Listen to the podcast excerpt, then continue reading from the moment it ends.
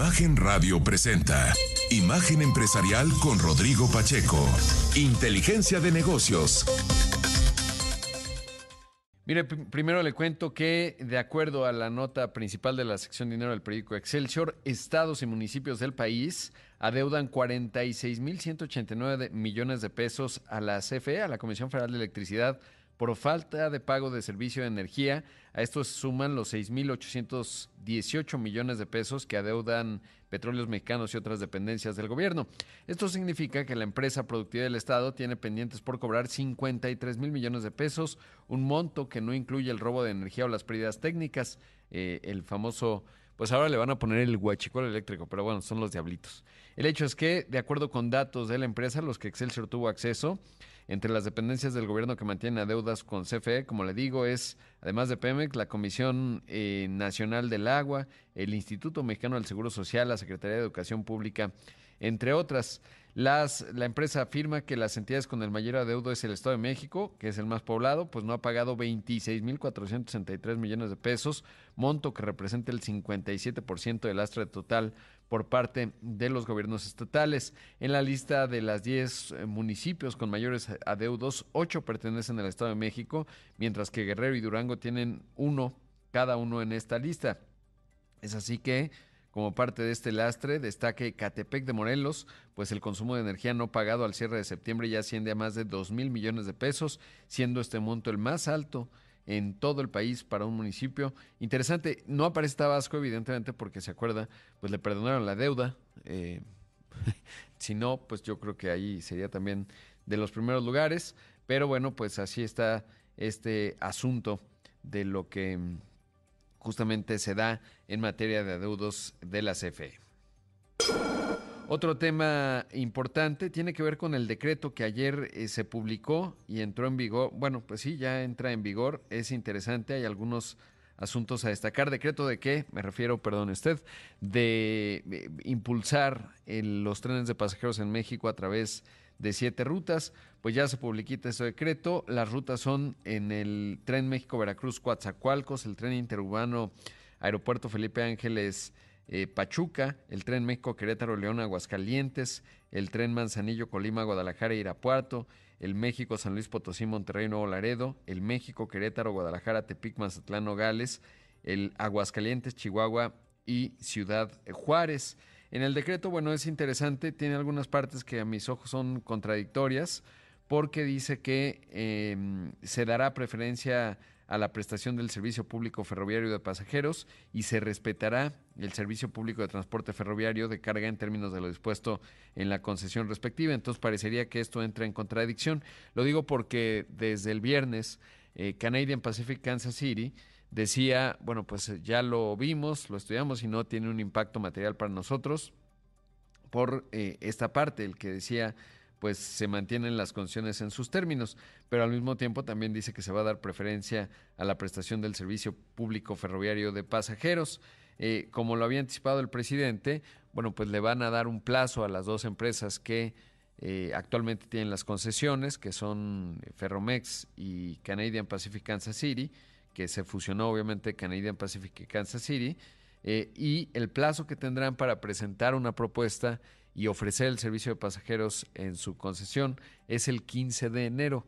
Eh, no es mucho tiempo, francamente, pues prácticamente estaríamos hablando de tres meses, no, dos meses para ser exactos. Entonces, eh, pues la verdad es que difícilmente van a, a plantearlo, o sea, podrían seguir, habría tres caminos. El primer camino es eh, hacer un planteamiento que no tiene mucha eh, profundidad y decir si vamos a empezar, se acaba el sexenio y ya no, no pasa nada. Segundo planteamiento sería eh, justamente pues decir que no, atenerse a algún proceso legal, por ejemplo en el marco del TEMEC, etcétera, si es que en el detalle se va desdoblando, digamos, se va afectando la concesión, también en ese contexto se acabe el sexenio. El tercero es decir, arrancar, eh, decir sí, sí vamos a hacerlo, arrancar el, proceso, arrastrar los pies y finalmente pues ya eh, deshacerlo, digamos, más adelante. Serían las tres opciones que parecerían. Obviamente en el decreto dice que en caso de que los concesionarios del Servicio Público de Transporte Ferroviario de Carga no presenten una propuesta viable en inversión en el tiempo de construcción, modernización de las vías para otorgar el servicio de pasajeros o no manifiesten su interés y aceptación en el plazo establecido en la cláusula anterior, el gobierno federal a través de la Secretaría de Infraestructura, Comunicaciones y Transportes podrá otorgar títulos de asignación a la Secretaría de la Defensa o a la Secretaría de Marina, que ya operan el tren Maya y el tren del Istmo de Tehuantepec, o en su caso particulares que presenten propuestas si estén interesados en prestar el servicio de transporte ferroviario de pasajeros, lo cual en realidad pues acabaría estando bajo el control de la Sedena y de la Marina, ¿no? No parecería que haya, si no lo hacen Ferromex y, y Canadian Pacific, difícilmente alguien más va a entrar. Ahora, donde le digo que hay una contradicción es que a la hora, por ejemplo, de cambiar vías, porque no es lo mismo un tren de carga que va a una cierta velocidad con un gran peso, una velocidad baja, digamos, eh, comparado con un tren de pasajeros que tiene que ir más rápido. Habrá tramos de todas estas siete rutas que se tendrían que cambiar. Eh, ¿Cómo se cambiaría y eso cómo afectaría, por supuesto, el transporte de carga? Pues habría que verlo, ¿no? Pero, pues le digo, uno de los puntos dice que se respetará la concesión, pero al mismo tiempo, pues naturalmente implicaría disrupciones, sobre todo si las propias compañías no lo hacen y habría que tener mucha coordinación. Se ve complicado. Ahora, intuitivamente, muchas personas dicen, ah, pues sí, pues no está mal tener trenes, qué buena idea, por ejemplo, el México-Querétaro. Eh, a mí, en lo particular, me genera cierto grado de escepticismo, sobre todo porque pues son proyectos de muchísima inversión. De, estamos hablando, lo vemos ya en el tren Maya, miles de millones de dólares. El tren Maya estamos hablando de por ahí de 20 mil millones de dólares. Ahora toda la red, pues estamos hablando de una cantidad significativa. ¿La van a poner Ferromex y Canadian Pacific Kansas City? Lo dudo muchísimo. Dos, entonces tendrán que ser recursos del gobierno. Eh, tendría que estar en las prioridades del país el transporte de, de, trenes, pues si tuviéramos otra realidad y tuviéramos no otros problemas, por ejemplo, en materia de salud, etcétera, pues a lo mejor podría ser como ha ocurrido en Europa o en Japón o ahora en China. Sin embargo, lo que observamos, por ejemplo, en Europa o incluso en Japón es que siempre hay una presencia y respaldo de los gobiernos, del Estado en general, para rescatar, apoyar, etcétera, financieramente, porque le digo, pues es eh, difícil la administración de estos activos, ya no digamos la construcción. Entonces tendría cierta lógica si México estuviese en otra realidad con otros problemas que no son los que tenemos inminentes, por ejemplo, como el tema del sistema de salud, que ese sí es fundamental. Entonces parecería difícil y sobre todo porque México en los 70 bien o mal, yo creo que en su momento pues eran los las posibilidades en un país que tenía muchas necesidades y que las sigue teniendo, eh, optar entre el transporte de personas vía autobuses, que eso es lo que se apostó, se dividieron el país distintas rutas y pues obviamente es a un costo mucho más accesible. Obviamente si uno amortiza el precio, digamos, de transporte, aquí nos lo dijo la, la presidenta de Alstom, a lo largo de décadas, pues sí, también es cierto, ¿no? Pero pues eso requiere una inversión enorme de momento y no está sencillo, digamos, pensar que esto se va a lograr ejecutar el próximo año, en dos, bueno, el presupuesto ya está, el de 2024, entonces tendría que ser 25, 26 y 27, particularmente 28, 29 y ad infinitum. Entonces, bueno, pues eso es lo que se está dando en esta discusión. Hay que ir viendo cómo reacciona Ferromex, que no ha hecho nada, eh, eh, y también Canadian Pacific, que sí, le digo, ya emitió un comunicado a la bolsa, en donde dijo, pues no vemos un impacto material al respecto. Vamos a hacer el primer corte. Esto es Imagen Empresarial. Regresamos en un momento con más.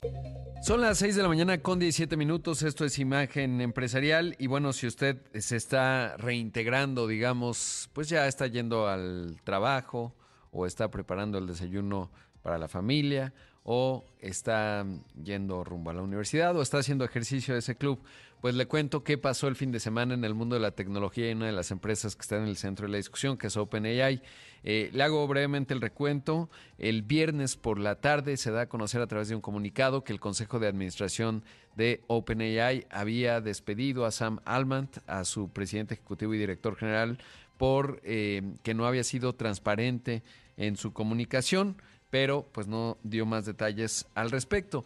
Un, algo importante a saber en esta saga, pues es que OpenAI eh, tiene una estructura típica en donde hay un consejo de administración que está hasta arriba de toda la organización, que encabeza OpenAI, las dos partes, la parte que es eh, eh, digamos, una ONG o una organización sin fines de lucro y una parte que genera utilidades, digamos, hacia los inversionistas en la que en su momento invirtió Microsoft 13 mil, bueno, mil millones de dólares inicialmente en 2019 y luego con un compromiso de invertir 13 mil millones de dólares. Y eso le había permitido a OpenAI seguir invirtiendo en la investigación y en el desarrollo de inteligencia artificial generativa. Recordar que OpenAI es la creadora del chat GPT que se dio a conocer justamente al gran público el 30 de noviembre del año pasado, o sea, estaría por cumplir un año. Y entonces, pues sorprende a todos el consejo porque despiden a Sam Almant. Ahora se sabe que Ilya Sustkever, uno de los miembros del Consejo de Administración, que era el director científico de OpenAI, fue quien a través de una llamada, de una videollamada, le informó justamente a Sam Almant que estaba despedido. En este consejo participan eh, una emprendedora de nombre Tasha McCulley, eh, la directora del Centro de Seguridad y Tecnologías Emergentes de la Universidad de Georgetown, Helen Toner, Adam D'Angelo, que es el CEO de una plataforma que se llama Quora, que uno le hace preguntas, estaba Ilya Sustkever, el que le digo, el director científico, el propio Sam Almant y también Greg Brockman, que es otro de los fundadores que eh, fungía como el presidente digamos, del Consejo. En, ese, en esa reunión, pues no participó Greg eh, Brockman. Luego, pues eso ocurrió. Todos sorprendidos. Eh, el principal inversionista, le digo, y los inversionistas, entre los que se encuentra obviamente Microsoft, no tienen idea de lo que estaba pasando. Y el sábado, pues hubo un intenso cabildeo con el Consejo para que reinstalaran a Sam, a Sam Almant. Sin embargo, el Consejo no quiso, había nombrado de manera eh, digamos, temporal a Mira Murati, que también estaba cabildeando para que regresara a Sam Almant. Ella, eh, pues obviamente trabaja en, en OpenAI. Bueno, el domingo, eh, pues ya, no, de domingo a lunes, nos despertamos con la noticia de que el Consejo no solo no había reinstalado a Sam Almant, sino que nombró a Emmett Shearer, ex CEO de Twitch, como el presidente de OpenAI y este Emmet pues estableció un plan a 30 días para investigar qué pasó, para hablar con todos y luego para eh, pues decirle a los clientes que todo estaba bien. Eh, y pues son 30 días, que es una eternidad. En ese contexto, también al mismo tiempo, Satya Nadella, el presidente de Microsoft, tuitea que pues ya contrató a Sam Almant y a Brockman como líderes eh, de la unidad de inteligencia artificial avanzada al interior de Microsoft. Y ayer, justamente, pues prácticamente todos los empleados de OpenAI le dijeron al consejo, o reinstalas a Sam o renunciamos todos y nos vamos a trabajar con él a Microsoft, que además Microsoft ya nos ofreció puestos de trabajo, porque además ustedes no han sido transparentes y no nos han dicho por qué corrieron a Sam Alman, cuál fue el elemento que generó esta enorme desconfianza. Y básicamente en ese estamos. Obviamente, eh, ayer eh, dio varias entrevistas a Jan Adela, el presidente de Microsoft. Aquí tenemos un audio de la que le dio a Cara Swisher, eh, una periodista de, del mundo de la tecnología muy famosa. Y bueno, pues ahí explica Satya Nadella que para él pues es lo mismo, ¿no? Obviamente uno de los ganadores importantes es Microsoft y esto fue parte de lo que dijo Satya Nadella en esta entrevista. I mean, this is where, you know, this is where I leave it to individual employees to decide and their board to decide what happens. But I, as I said, this is, we will definitely have a place for all AI talent to come here and move forward on the mission. Uh, and we will be supportive of whoever remains, even at OpenAI or whatever. Like, I mean, to me, I, I kind of look at it and say, hey, I three things are all three things are have to equate for me. At the end of the day, I'm doing things that are meaningful for my customers, and I'm going to continue with partner with OpenAI, and I'll continue to make sure that Sam and team are supported.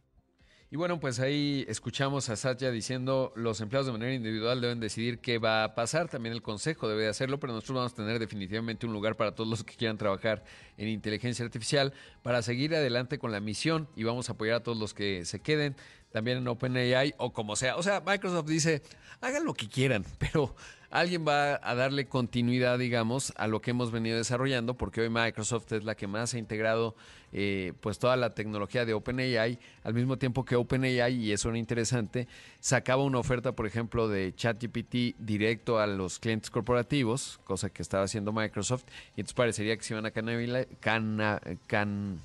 iban a competir con ellos mismos, ahorita me regresa la palabra, canibalizar, es lo que quería decir. Pero bueno, el punto es que dice Satya Nadella, para mí son tres cosas las que deben cumplirse. Eh, seguir haciendo cosas importantes para mis clientes. Segundo, voy a seguir teniendo una sociedad con OpenAI. Tercero, voy a seguir apoyando a Sam, a Sam Altman y a su equipo. Y pues sí, Microsoft, pues es, le digo, el gran ganador. Las otras empresas también de Information, que es un gran sitio de noticias allá en Estados Unidos, dice que pues obviamente las demás compañías eh, están eh, eh, Anthropic, ¿no? que, tiene su, su, propio modelo de lenguaje natural, eh, Inflection, en fin, están pues apelando a los clientes y diciendo, oigan, pues estos de OpenAI están muy volátiles, vénganse con nosotros, pero obviamente ahí está el respaldo enorme de Microsoft que necesita darle certeza a sus clientes de que esto no va a ocurrir y decía justamente Satya Nadella, bueno, pues son malmantes tipazo. El que sí juega un papel extraño, pues le digo es Cilia, este personaje, porque primero fue el que corrió a Sam y luego dijo, ay no, también firmó la carta, ¿no? De si no regresan a Sam, renunciamos todos. Pues es muy extraño, yo creo que él va a salir muy mal parado de todo este asunto. Obviamente todo esto se ha ido desarrollando como telenovela en X, antes Twitter, entonces bueno, pues el que también está risa que risa, es Elon Musk. No me extrañaría que está cabildeando también de manera importante para jalar algo de talento, pero se ve unido el equipo de OpenAI detrás del liderazgo de Sam Altman. Bueno, espero haberle explicado toda esta historia. Bueno, está la parte que, que habrán descubierto y la parte pues, que genera mucha especulación, que a lo mejor ya encontraron la inteligencia eh, general, la inteligencia artificial general, ¿no? Que sería todo un hito y entonces, pues algo por el estilo. Pero la verdad es que más bien parece que el, Consejo de Administración pues no está alineado porque no tiene acciones ni tiene nada, entonces no, no, no está alineado y por eso no está funcionando. Oiga, el otro tema me queda prácticamente un minuto decirle que el presidente electo de Argentina, Javier Milei, pues ya empezó a dar ahí una serie de declaraciones, sostuvo una entrevista con el diario El Clarín, ya se va volviendo realista, dice que entre 18 y 24 meses tardará en definir las medidas para controlar la hiperinflación que padece la Argentina, las privatizaciones y la profunda reforma del Estado. Es parte de lo que dijo Milei. empírica para el caso argentino dice que si vos cortás hoy con la emisión monetaria, ese proceso tarda entre 18 y 24 meses. O sea, un año y medio o dos. ¿Para llegar a qué números más o menos? Para destruirla. Bien. Para llevarla a los niveles más bajos internacionales. Bien. Eh, eh ¿Pensás en un plan de shock, por ejemplo, eh, del CEPO? ¿Pensás en una salida rápida? Primero hay que arreglar el problema de las LELIX. Nosotros, si vos no arreglás el problema de las LELIX, y abrís el cepo, te vas a una hiperinflación. Entonces, primero tenés que resolver el problema de las LELIX. Nosotros tenemos un, un claro plan de cómo resolverlo bueno, pues no, se, ve que no durmió, obviamente, pues está tomando ya la realidad del poder y de la Argentina. Él ha planteado que va a desaparecer el Banco Central, dice que lo va a hacer y a dolarizar la economía, a ver cómo funciona aquello. Vamos a hacer un corte, esto es Imagen Empresarial, regresamos en un momento con más. De la mañana con 31 minutos, esto es Imagen Empresarial y esta mañana está con nosotros Jaime Roiche, vicepresidente y Senior Credit Officer de Moody's Investor Service, analista responsable de las calificaciones del gobierno de la Argentina. Jaime, ¿cómo estás? Buenos días, gracias por tomar esta comunicación. Uy, parece que tuvimos algún problema con la comunicación con Jaime, que, eh, bueno, pues trae, digamos, desde, mm, pues, eh, desde la óptica o desde el punto de vista de Moody's, esta compañía de calificación, de, pues una de las tres más importantes a escala global, eh, cómo se ve el panorama en la Argentina ahora que los argentinos fueron a las urnas y eligieron en la segunda vuelta a, a Milei, a Javier Milei. Jaime, ¿cómo estás? Buenos días. Hola Rodrigo, qué gusto estar en el programa. Qué gusto, me da gusto volverte a escuchar. Y bueno, eh, pues saber cómo, cómo se ve la Argentina. Evidentemente, el, el arribo de Milei implica una serie de cambios profundos, al menos así los planteó en la campaña y así lo ha dicho en entrevistas ya ayer como presidente electo, en términos de dolarizar la economía, desaparecer al Banco eh, Central de la Argentina, etcétera. ¿Cómo, ¿Cómo lo observas? ¿Cuál es el análisis? ¿A qué se enfrenta? Bueno, desde nuestro punto de vista, sí, eh, Argentina ha estado en crisis ya desde hace varios años, pero esa crisis se ha agudizado y en esta elección prácticamente los argentinos estaban eligiendo entre un momento de agonía o una eternidad de dolor. ya que el, eh, candidato Massa, eh, el ministro de Finanzas, planteaba un, ajuste muy gradual. Como bien dices, mi ley está planteando un ajuste más brusco que muy probablemente va, a involucrar colapsar la demanda doméstica, en otras palabras, tener que hacer unos ajustes muy dolorosos para poder estabilizar el contexto macroeconómico eh, se, ha alejado un poco de esta propuesta de, dolarizar eh, la economía. Hay que ver si es que la mantiene, pero los ajustes que plantea sí son bastante bruscos y desde nuestro punto de vista los retos son tan grandes que no se va a poder evitar un incumplimiento. Hay algo que me llama la atención, Jaime, y es que China le había abierto una llave de financiamiento a Argentina, que Argentina como en algún punto dejó de pagar sus compromisos de deuda, pues estaba en una situación muy complicada en términos de obtener financiamiento externo. ¿Qué hay de esa parte, el ángulo China, sobre todo porque uno de los puntos de Javier Milei ha sido alejarse de, China y de Brasil, que pues en el caso de Brasil es su principal socio comercial de Lula, que sí lo felicitó, pero bueno, pues a entender exactamente cómo se va a desdoblar. Pero me voy al caso específico de China. ¿Qué hay de esa parte del financiamiento chino? En efecto, eh, Argentina tenía una línea de swap, eh, así como la tiene México con la Fed de Estados Unidos, que por supuesto es, un banco central mucho más, más transparente y, más, más potente, pero eh, Argentina tenía su línea de swap para reservas internacionales con, con China. Del acuerdo no sabemos mucho, más allá de que eran 18 mil millones de dólares aproximadamente y eh, que, bastante eso ya ha sido utilizado, eh, de tal manera que, eh, eso también se va a tener que repagar durante la, la, presidencia de Milei. no hay muchos detalles porque como casi todos los acuerdos chinos hay, una falta de transparencia, son muy opacos los detalles, pero más allá de eso no creo que China quiera darle nuevo financiamiento a Argentina a menos que sea para invertir en, recursos naturales o recursos estratégicos como el litio. Claro que sería su intención. Oye, y la otra parte es cómo está la posición de Argentina en términos de recibir financiamiento externo, porque pues uno supondría que lo van a estar. Ya decías, le queda unas medidas muy dramáticas, digamos, para colapsar la demanda. Tiene un problema de hiperinflación, una inflación arriba del 140% anual, 8% mensual. Eh, ¿qué, hay, digamos, de la posibilidad que hoy se ve para que eh, mi ley pudiera solicitar créditos? Está bastante difícil porque los mercados internacionales, si es que quisiese emitir bonos en los mercados internacionales, eh, los, mercados están cerrados porque naturalmente ven bastante incertidumbre, no, no le darían financiamiento en buenas condiciones a Argentina. Eh, seguramente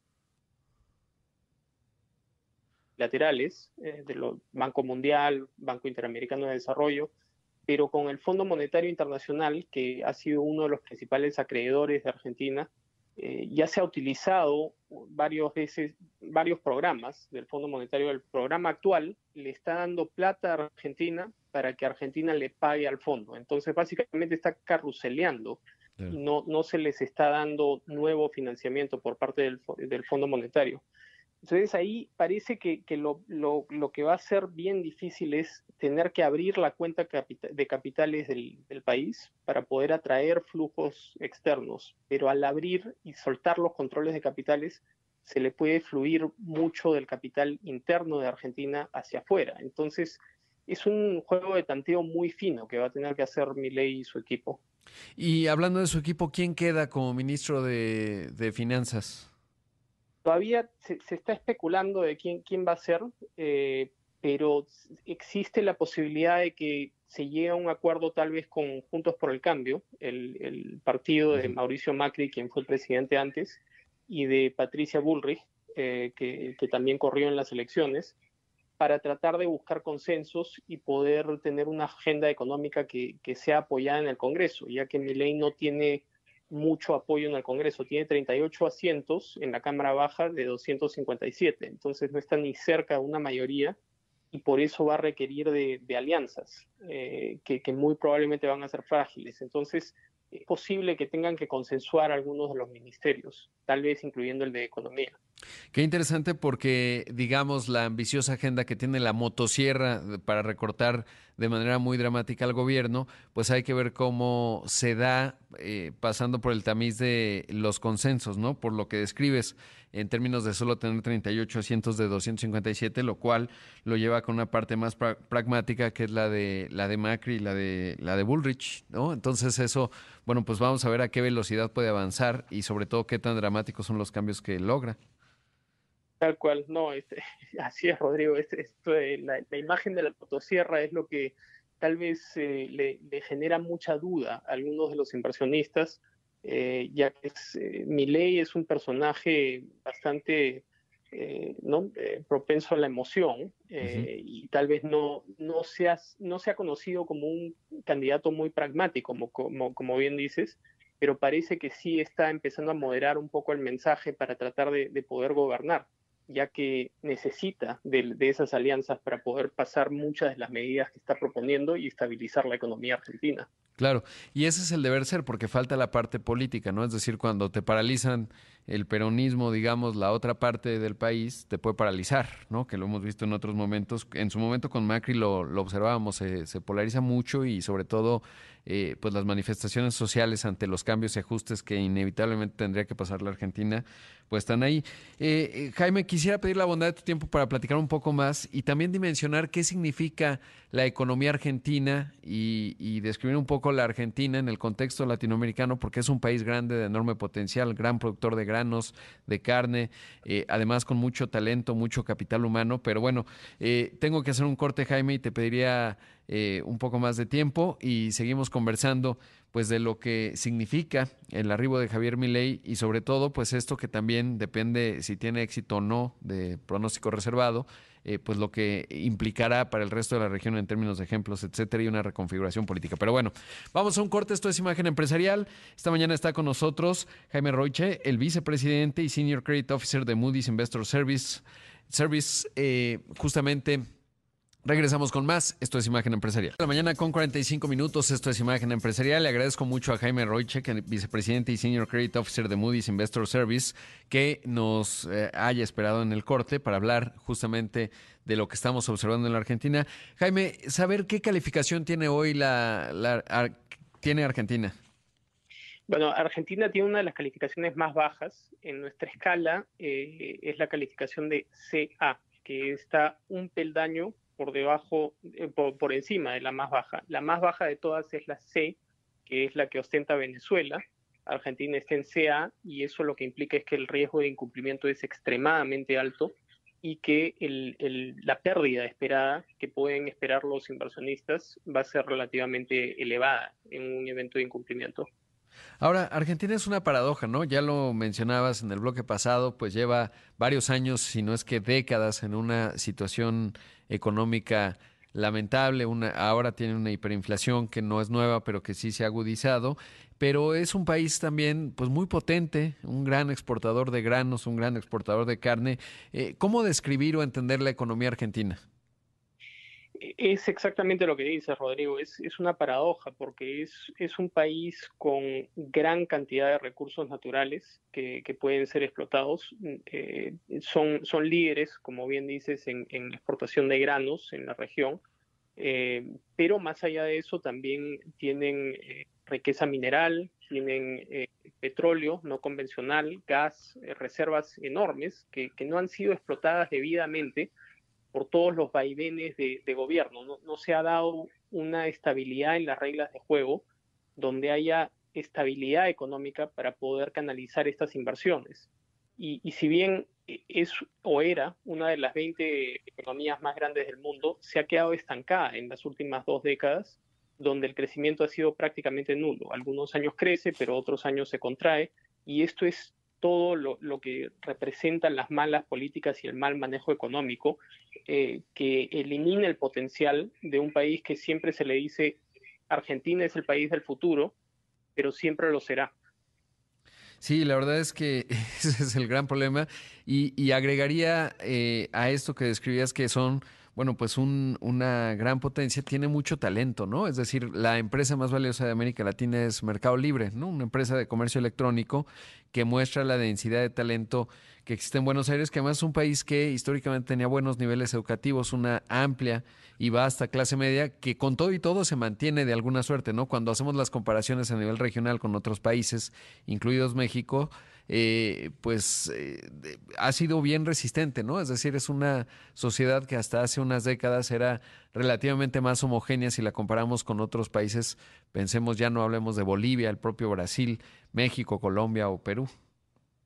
Todo muy cierto. Y en efecto, eh, los dos grandes logros que, ha tenido la Argentina han sido la inversión en capital humano, que es la educación, y en salud, ya que tienen muy buenos servicios de salud y, de, educación. Se han deteriorado en los últimos años, pero, pero sí, es una economía donde hay un mayor nivel de formalización. Eh, se llegó a establecer una clase media bastante robusta eh, ¿no? a, comienzos de los años 1900, pero desde ahí eh, siempre ha sido este estancamiento por el mal manejo económico. Si, si le dieses buen manejo económico, como el que tuvo México eh, durante muchos años, como el que tiene Perú, como el que tienen muchos de los países de la región o Chile, eh, sin duda sería una gran potencia. Claro, hoy es la tercera mayor economía, ¿no? La primera Brasil, la segunda México y la tercera tendría que ser la Argentina, según yo. Así es, totalmente. Es una economía de 650 mil millones de dólares, eh, más pequeña que México, que, es más de un, trillón, ¿no? O, más de mil millones, más de, de un billón de dólares. Claro. Sí, eh, pues bien interesante, ojalá, evidentemente, porque además el problema, o sea, cuando uno ve los problemas de Argentina, pues son puramente políticos, ¿no? Obviamente sociales, pero pues es muy interesante y como bien mencionabas, pues es el país del futuro. El otro día un buen amigo me decía, eh, yo eh, quiero estar en América Latina y particularmente en Argentina, si viene la crisis eh, apocalíptica la inteligencia artificial porque todo llega cuatro años después, ¿no? Lo decía broma, pero habla mucho de esta realidad eh, muy latinoamericana, pero que también siempre hay este enorme potencial por ocurrir. Simplemente pues no va a ser sencillo para la expectativa que tiene Javier Milei o que ha generado entre los argentinos, pero también en un escenario de alta desesperación y después de décadas de pues gobiernos que simplemente no, no lograron que se generara mayor prosperidad, no solo eso, sino que no decreciera. Pero Jaime, te agradezco mucho el análisis y el tiempo.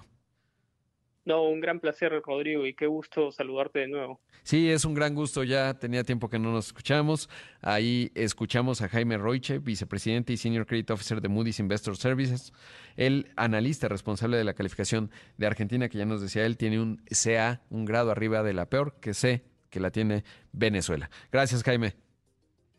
Hasta luego. Que el INEGI está dando a conocer el indicador oportuno de la actividad económica. Este es de estos nuevos, relativamente nuevos indicadores que pues establece escenarios, digamos, no cuenta las actividades primarias para darnos una idea de cómo va la economía. Y en octubre, en el escenario central, la economía estaría creciendo a tasa anual 2.9%, lo que marca una ligera desaceleración con respecto a septiembre cuando estaba en 3% en el escenario central. Recordar que el país va creciendo en los primeros nueve meses del año 3.5%, en el tercer trimestre desaceleró un poco y aquí ya estaríamos hablando de la última parte del año que noviembre y diciembre cierran fuerte en la parte de consumo por la temporada justamente de fin de año. En lo que se refleja los dos componentes que están midiendo, las actividades secundarias, donde está la construcción, que ha sido uno de los impulsores importantes de, de las actividades secundarias, eh, ahí el crecimiento a tasas anuales de 4.1% que compara con el 4.5% de septiembre, entonces habría perdido algo de ritmo. Obviamente el motor más importante de la economía, si lo vemos en lo individual, es eh, la manufactura. Eh, obviamente ahí la manufactura de exportación dentro de toda la manufactura pues es muy relevante. Y el sector servicios, las actividades terciarias, esas crecen 2.2%, mantienen el ritmo con respecto a septiembre. Es lo que se puede ver hoy en el crecimiento económico. Nada, nada mal. México estará creciendo seguro arriba del 3% en este 2023 tres veces más de lo que se anticipaba exactamente hace un año, así que no es un asunto menor estos datos que hoy le voy contando, que obedecen en parte a pues que Estados Unidos no entra en recesión, el sector externo mexicano se ha beneficiado, particularmente la manufactura de exportación, por supuesto tiene que ver con em, el sector exterior vía las remesas, que siguen en récord, más de 60 mil millones de dólares, también lo que tiene que ver con el turismo, que ya empieza a desacelerarse porque el mundo está abierto y los estadounidenses están viajando a otras partes del mundo. Por supuesto, la inversión extranjera directa y el arribo de muchas inversiones vinculadas al famoso nearshoring. El diferencial de tasas, el Banco de México la mantiene en 11.25 versus Estados Unidos 5.5%. También ayuda y obviamente lo que le decía, la ejecución de las obras emblemáticas que finalmente, pues en lo que se refleja en el dato específico del sector de la construcción, pues son crecimientos récord. Eh, pero bueno, pues esos son lo, lo, que se va reportando y le digo hoy, pues este dato en el escenario central 2.9% en el indicador oportuno de la actividad económica. Otro tema relevante, sabe que estoy viendo un reporte de la BBC en donde estarían eh, pues teniendo alguna suerte de, de, de tregua entre Israel y Hamas. El líder de Hamas habría dicho que están cerca de, un, de una tregua eh, pero todavía, bueno, pues Israel no ha confirmado y eh, pues ello eh, sería importante. Le quiero decir el nombre del líder de Hamas, es Yasha Sinwar. Dice que necesita que los vuelos de aéreos israelíes se suspendan, se refiere obviamente a los militares, para que esto se pudiera alcanzar. de acuerdo a la BBC, el gobierno de Israel, que encabeza Benjamin Netanyahu, no ha dicho todavía nada, pues a ver cómo se va dando esto. Es obvio, intensa la presión mundial para que Israel haga una suerte, eh, pues de, se detenga, digamos, permita corredores humanitarios, etcétera. Pero bueno, pues simplemente recordar lo mismo, porque de repente en la narrativa, pues eh, sí, aritméticamente uno se conmueve. Evidentemente es terrible lo que vemos con los bebés prematuros, con pues los muertos civiles palestinos que están atrapados entre un régimen terrible como es el de Hamas, eh, que no permite la libertad, integrista islámico, es decir, que además se plantea la desaparición del pueblo de Israel, la expulsión, o sea, eh, digamos, pero que lanzó un ataque particularmente brutal y sádico. Y ese es el inicio de toda esta situación. Evidentemente es muy profundo el, el conflicto porque claramente Benjamin Netanyahu estaba muy cuestionado, que había sido acusado de corrupción, que había lanzado y polarizado a la sociedad israelí, lanzando una, una reforma eh, que le disminuía poderes a la Suprema Corte de Justicia de ese país, pues sí, eh, tenía paralizado, digamos, el diálogo del Estado dual, es decir, Palestina e Israel, pero pues enfrente tenía Hamas, que eh, hay quien plantea que el mismo promovía que así fuese porque le permitía no tener ningún tipo de diálogo ni negociación y eso llevaba a que los habitantes de la franja de Gaza estuviesen en una situación realmente desesperada, sin ninguna libertad económica, política y social básicamente. Bueno, política uno pensaría que jamás, pero jamás es un régimen del terror que te mata si no estás de acuerdo con él. Pero la brutalidad del ataque es el principio de las cosas y ahí no hay equivalencia aritmética y eso el que se plantee la desaparición de todo un pueblo por su confesión religiosa, pues es totalmente absurdo y no tiene que tener cabida en el siglo XXI. Y eso hay que entenderlo porque es el punto de partida en parte de toda esta situación. Pero bueno, pues si se llega a la tregua, eh, ojalá, evidentemente es lugar común y de arcoíris decir que haya entendimiento, pero sí, pues los que están sufriendo de ambos lados son los civiles y eso siempre es terrible. Llegamos prácticamente al final de una edición más de Imagen Empresarial. Como siempre, agradecerle mucho que me haya acompañado. Eh, desearle los que van empezando integrándose a, la, pues al trabajo, a la escuela, etcétera, que tengan una buena semana laboral. Como siempre, los que ya tienen un café, que bueno, ya están felices como yo, que además ahora estoy con la temporada navideña, entonces hay nuevos sabores interesantes. Eh, pero bueno, eh, los que están con la disciplina del ejercicio, enhorabuena, ya ganaron el 2023, pero ya están construyendo el 2024, así que tienen toda la admiración de México. Enhorabuena, quédese con Pascal Beltrán del Río, que tiene mucha y útil información que usted necesita escuchar. Soy Pacheco, lo veo en los distintos espacios de Imagen Radio, en Imagen Televisión. Por supuesto, buenas tardes, buenas noches para los que nos escuchan después a través del podcast, ya en un momento lo subimos. Que tengan un excelente martes. Imagen Radio presentó Imagen Empresarial con Rodrigo Pacheco. Inteligencia de negocios.